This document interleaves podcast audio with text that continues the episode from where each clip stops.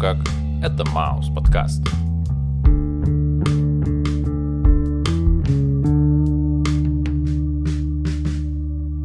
Привет, чувак. Йоу, Как твои дела? э, прекрасно.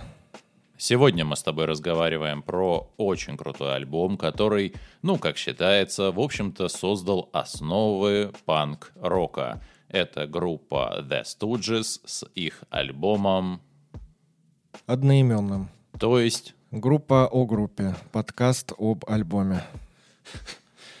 об альбоме The Stooges. Итак, собственно говоря, а, какие у тебя есть впечатления по поводу этого альбома? Слушай, ну, э, слушаю этот альбом уже достаточно долгое время и э, не понимаю, нравится он мне или нет. С одной стороны, ну, наверное, они заложили такой серьезный э, культурный пласт вот в эту вот рок-музыку, а с другой стороны, ну, как будто бы где-то я уже это слышал. Ну, то есть я бы не сказал, что они выделяются какими-то фишечками. Ну, знаешь, как будто бы вот я слушаю группу The Doors. Я думаю, то, что дело просто в том, что и группа Doors, и группа The Stooges, они выпускали альбомы на лейбле Electra. Ну и, соответственно, когда каждый музыкант выпускает какой-то альбом и хочет подключиться к какому-то лейблу или заручиться поддержкой какого-то лейбла, в общем-то, он подбирает тот каталог, который будет для него ближе. Иными словами, если ты звучишь похоже на группу Doors, логично выпускаться на том же лейбле, на котором выпускался и Doors, потому что этот лейбл понимает, как продвигать подобную музыку. Я думаю, пора уже начинать. Go! Ты сказал гел Go. Ну, это такое американское наречие. с казахскими корнями? Э, я. Этот подкаст имеет возрастное ограничение. В нем мы разговариваем о музыке и текстах и рассматриваем это исключительно с точки зрения объекта творчества.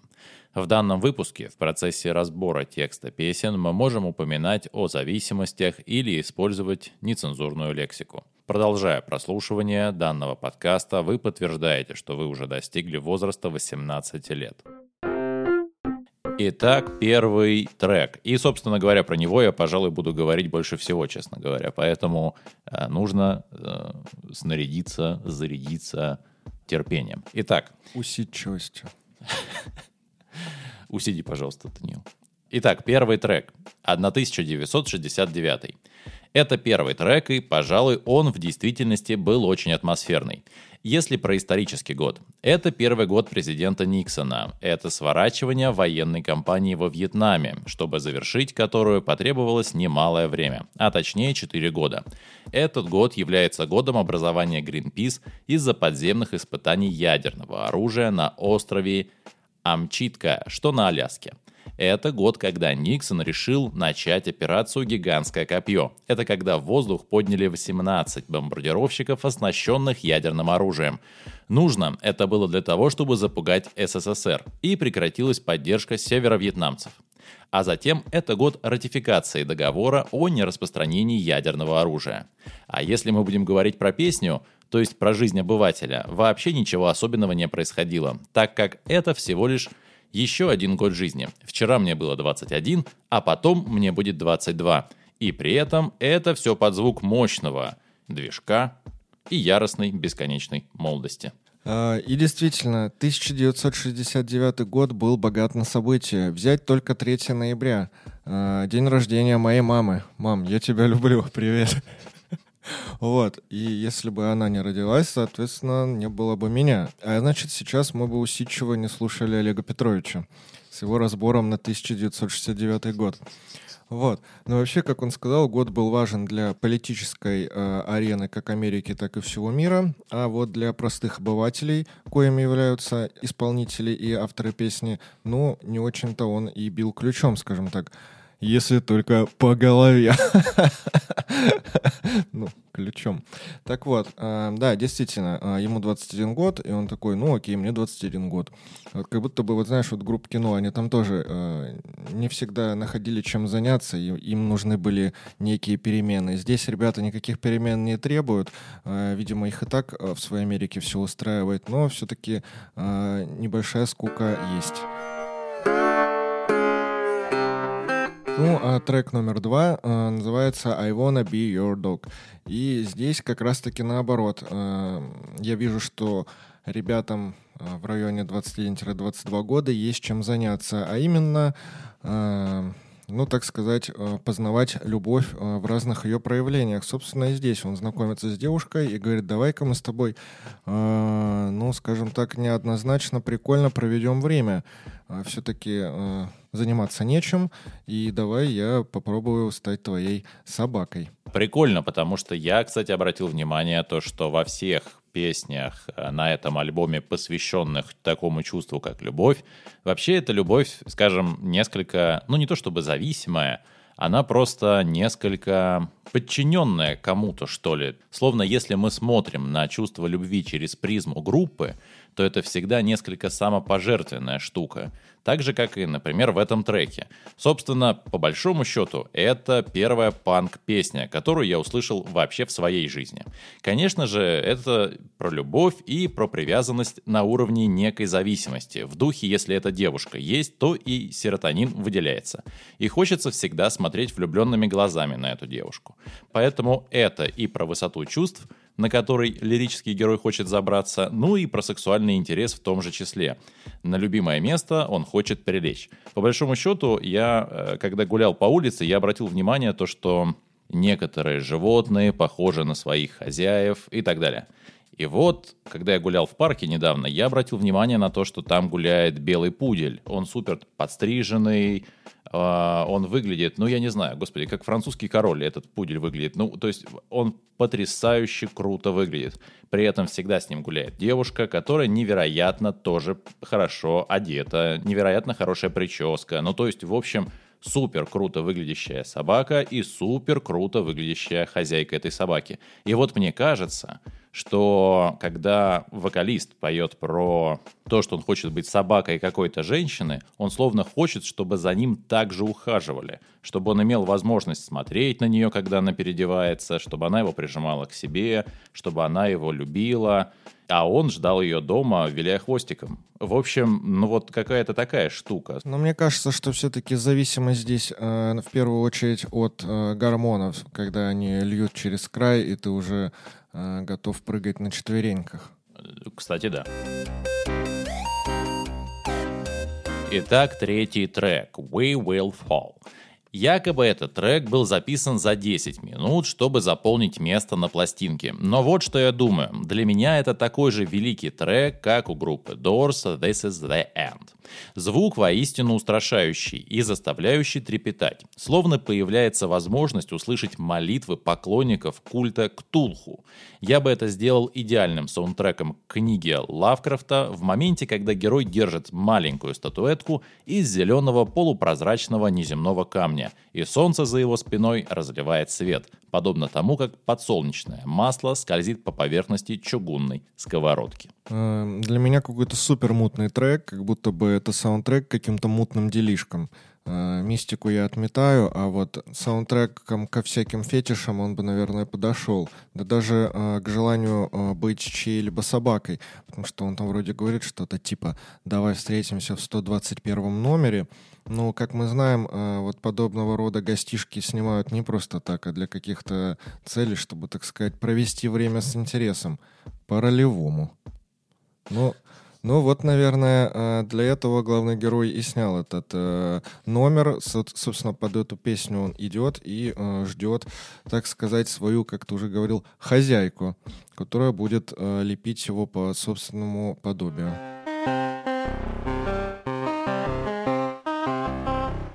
Трек номер четыре. И очень прикольно расставлены песни, потому что вот в момент, когда он э, не хочет быть э, чьей-либо собакой, ему становится очень скучно. Собственно, песня о том, как э, ему скучно проживать день изо дня. Песня про рутинность, про обыденность.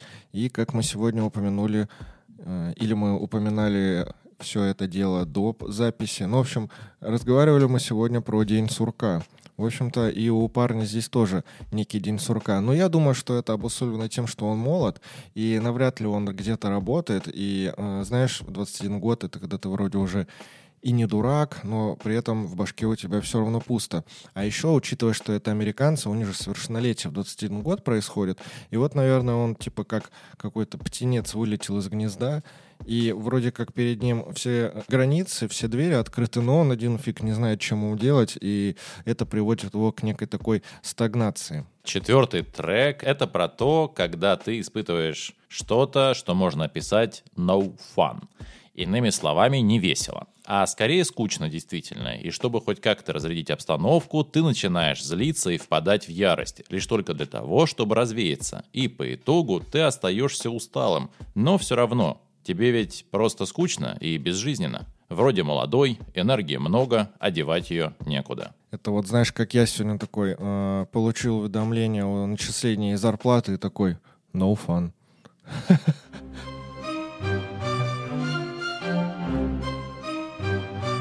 Пятый трек под названием Real Cool Time. В общем и целом, почти вся песня — это одна и та же строчка про то, как ты со мной проведешь по-настоящему круто время. И вот он сначала убеждает, что он придет к ней, а потом они оттянутся. Чистейший панк. И тут скорее история о том, как развлекалась молодежь того времени. Кстати, замечу, я что-то не заметил во всем альбоме хотя бы каких-то упоминаний алкоголя. Скорее здесь все упоминают про секс. Ну, наверное, да.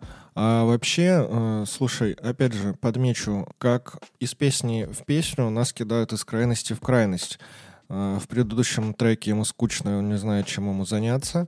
А теперь он э, говорит, давай круто проведем время. Ну и, наверное, этот альбом стал культовым, потому что отражает эмоции и желания молодежи того времени. Ну, знаешь, когда, как вот у нас группа кино, которой я не перестаю восхищаться, э, стали лицом того времени, так и там, наверное, на Западе.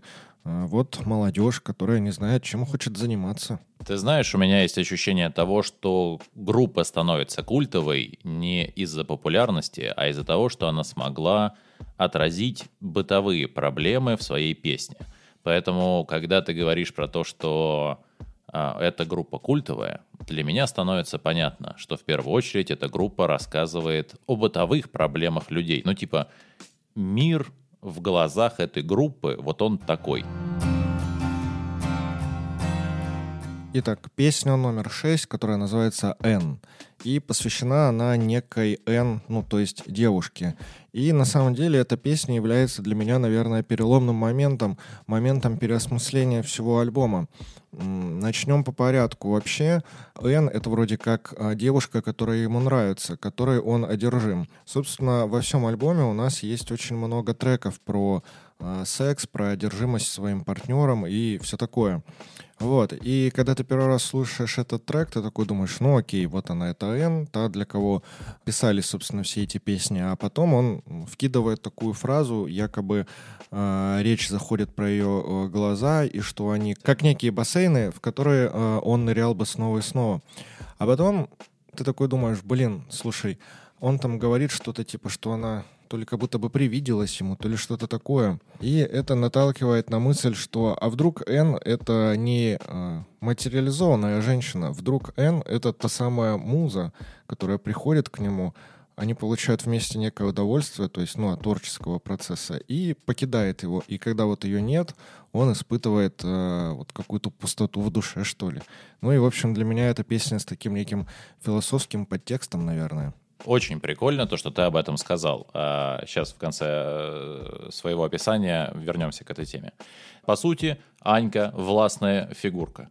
Так сказать, выписывается кружочек. Короче, по сути, текст про подчинение мужчины женщиной.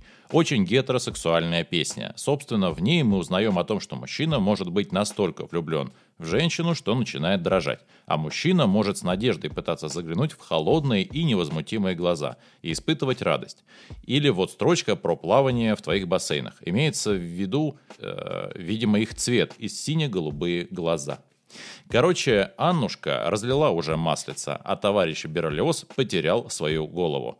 Видимо, раньше времени. И теперь мы с тобой вернемся к той теме, которую поднял ты насчет одновременного присутствия и отсутствия некой Н. Мне кажется, вот как в «Мастере и Маргарите», мы даже не понимаем, как выглядит эта Аннушка, которая разлила это маслице. Ну, мы видим лишь только последствия ее действий.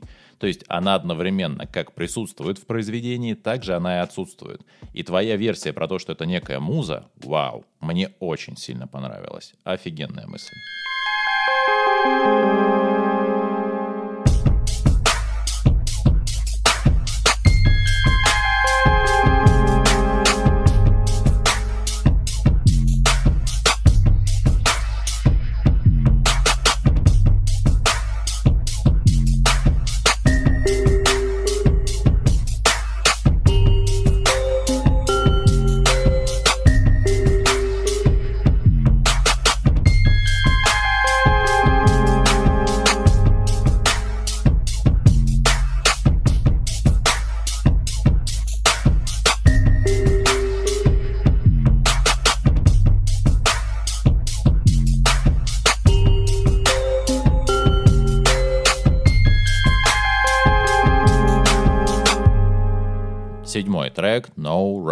Если начинать следовать тексту, все решительно непонятно. Она неправильная, но я хочу ее, потом я неправильный, но она хочет меня. Не знаю, почему я сейчас вспомнил ныне покойного Трахтенберга, однако именно в его исполнении я услышал следующее. Умом Россию не понять, пока не выпито 0,5. А если выпито 0,5, все дело кажется нехитрым. Попытка глубже понимать уже попахивает литром. Вот примерно так же и с этой песней. Вообще непонятно, однако так бывает, когда между любовниками что-то не заладилось и что-то не работает. Так как надо, и это кажется таким неправильным, что ли. Однако, как говорил Железный Человек, после 30 такое бывает у каждого мужчины. Не нужно расстраиваться. Для меня здесь все просто. Двое э, любовников, которые постепенно перестали удовлетворять друг друга. И вроде как э, уже и чувства не те, и страсть подутихла, и э, он такой думает, ну а зачем, собственно, все это? Ну, знаешь, такое вот обычное завершение неких отношений, может быть, сексуальных, а может быть и отношений в целом. Ну, как бы все идет к логическому завершению. Ты сейчас сказал про завершение, а не кажется ли тебе про то, что это наоборот начало? Как раз мы узнаем в самом первом треке, что ему 21 год. А соответственно, ну, фактически это может быть первый опыт. И он такой, вау, что-то не так. Ну, как будто бы он все время сидит на измене. Он все время не понимает, что идет не так. Он такой типа, о, no fun после первого полового опыта. А, ну, нет, не знаю. Потому что, наверное, им по 21 плюс-минус, ну, они молодые, и для них это не то, чтобы зарождение отношений, а скорее вот период тех самых шишек, которых ты должен набить, прежде чем вступать уже в серьезные отношения. И вот я думаю, что они друг для друга стали той самой шишкой, которую набили. А, трек номер восемь называется Little Doll. И здесь, собственно, о девушке, э, которую любят все, такая маленькая кукла. И, знаешь, опять же, для меня это такая достаточно метафорическая песня, поскольку, ну, давай же опять вспомним песню про Аннушку, про Н. Здесь примерно то же самое. А, здесь описывается девушка, которую любят все, но нам не говорят, как она выглядит, а у всех людей разные вкусы. И поскольку ее любят все, ну, значит, э, каждый ее видит по-своему. И вот здесь, наверное, песня, опять же, про некую музу или про некий какой-то успех, которого хотят достичь э, все молодые люди. Ну, знаешь, вот как у кого-то есть э, девушка как э, цель, да, ну, у многих, наверное, такое было. Вот хочу добиться ее расположения. Так и здесь, наверное, про славу, про фейм, когда э, молодые музыканты хотят добиться чего-то большего, стать популярными и известными, и сказать себе, типа, ну, все это было не зря. И вот для меня эта песня, наверное, в таком ключе. А, достаточно романтичный образ появляется в твоей голове, потому что для меня название Little Doll если произносить его быстро, очень созвучно с русским словом «little». А это, в свою очередь, пластичная смазка в виде геля. Э, используется в механике. Не столь важно. Э, скорее я буду говорить про то, что я увидел в этом треке как бы не что-то возвышенное, а скорее наоборот, когда молодой парень ждет, что вот-вот он сможет заняться сексом с, со своей девчонкой. И вот он сидит на кровати, курит, думает о том, как ему с ней будет хорошо и про это впрямую говорит. И в, вот, возможно, эти фантазии будут даже лучше, чем э, практика или чем реальность. но он сидит ее и ждет, ждет ее как действительно, как славу, ждет ее как возможность доказать себе, ей то, что он хорош. В общем, прикольный трек на самом деле и поднимает очень интересную тему, которая, как мне кажется, в первую очередь завязана на попытке обозначить свое место, доказать себе и окружающим то, что он альфа. Нет, словно это возможность э, стать мужчиной. Итак, вывод. Этот альбом, конечно же, о молодом мужчине, что живет в Америке. В его жизни есть женщины, к которым он стремится, и которые все время берут над ним некую власть. Он скучает, но старается наслаждаться жизнью. В его 1969 году еще многое ждет. Иными словами, это очень бугристый, очень ландшафтный, очень неоднородный альбом с потрясающей энергетикой, что по сути можно было бы назвать подробным слепком времени, а точнее подробным слепком молодежи того времени. И я вот думаю, а чем от них отличались мы, или чем отличаются современные молодые люди от тех, кто остался в 1969 году со своим 21 годом жизни. Что же все-таки это такое, молодежная музыка? И почему вот ту молодежную музыку уже не слушают сейчас. Она в чем-то не соответствует, чем-то не совпадает. В общем, честно говоря, альбом поднимает в моей голове гораздо больше вопросов, чем дает ответов. И я чуть раньше сказал про слепок времени. Но скорее я думаю, что это слепок молодого бездельника в том времени. То есть при окружении из словно нарисованных успешных людей становится сложно себя врисовать в эту красивую картину жизни. И от этого появляется чувство отчужденности и ненужности. Типа и без тебя все хорошо. Отсюда и появляется панкрок, что стремится все разрушить и построить новый миропорядок. Короче, бесконечный романтизм. Хосе, а ты задумывался о том, что ночь — это нормальное состояние Вселенной, а день — это аномалия, вызванная ближайшей звездой? А, спасибо за прослушивание нашего подкаста. Не забывайте его оценить и обязательно подписывайтесь на Яндекс Музыка, Apple Podcasts, мы в группу ВК, Telegram и, ау, конечно же, звук. Ну а с вами был, пожалуй, э, лучший подкаст о цветокоррекции Маус Подкаст.